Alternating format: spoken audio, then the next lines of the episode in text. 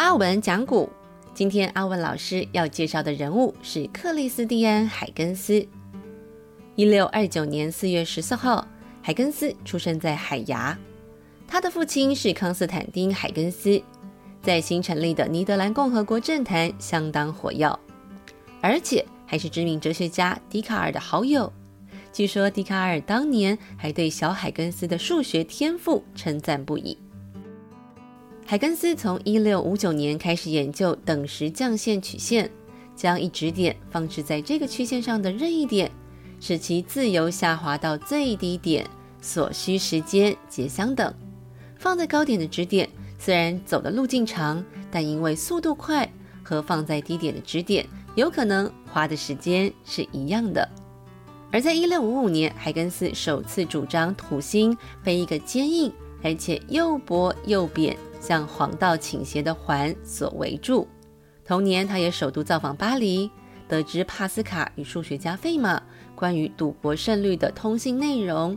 两年后，就发表了《论赌博中的计算》这一篇文章，还被认为是几率论的滥觞。到了1659年，海根斯利用自己磨制的望远镜，确定了土星光环的存在，还提出了圆周运动向心力的公式。对力学发展有莫大影响。这一年刚好是三十岁。七年后搬到巴黎，而在一六七三年，海根斯将代表作《百事时钟的几何证明》献给法国国王路易十四，体现了以全新的理论解决技术设计难题。这本书综合物理、数学与制表技术。被后世誉为是十七世纪力学三大著作之一，另两本是伽利略的两种新科学和牛顿自然哲学的数学原理。再到一六七八年，海根斯着手撰写他的光学著作《光论》，提出光的波动说，是他一生中最著名的成就。把以太作为光传播的介质，提出了海根斯原理。借着这原理，它可以给出波的直线传播与球面传播的定性解释，并且推导出反射定律与折射定律。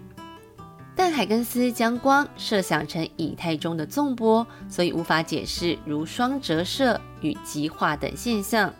后来被牛顿的光为粒子学说所取代。不过，光波动说在19世纪时卷土重来，成为光学正宗。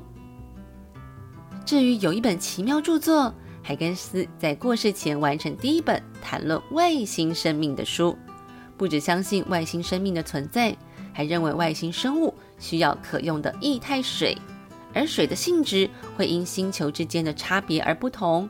像地球上的水在木星会迅速结冰，而在金星上则会蒸发。